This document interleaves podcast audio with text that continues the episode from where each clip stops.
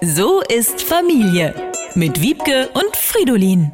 Mama, ich kann nicht zurück in die Schule gehen. Ich bin zu schwach. Die Kinder kriegen zum Ende der Ferien nur noch Wasser und Brot. Irgendwie müssen wir die gestiegenen Kosten für Schulmaterialien ja kompensieren. Kann ich nicht wenigstens ein Stückchen Käse? Wir haben gesagt Käse oder die teuren Markenpinsel, die deine Kunstlehrerin unbedingt haben möchte. Oder ein Glas Hafermilch? Nicht bevor der Mehrwertsteuersatz gesenkt wurde. Alles wird teurer. Das nagt schon arg an unserer Familienkasse. Die Kosten für Schulverbrauchsmaterialien aus Papier wie Hefte, Mappen und Blöcke sind seit dem vergangenen Jahr um fast 14 Prozent gestiegen. What?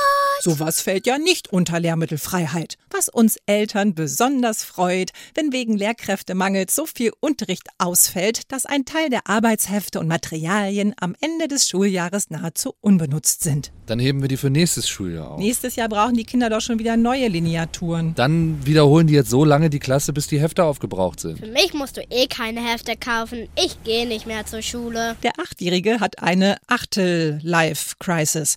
Er empfindet so viel Druck in der Schule, dass er schon wieder seine Füllerfeder beim Schreiben zerbrochen hat. Müssen wir auch noch kaufen.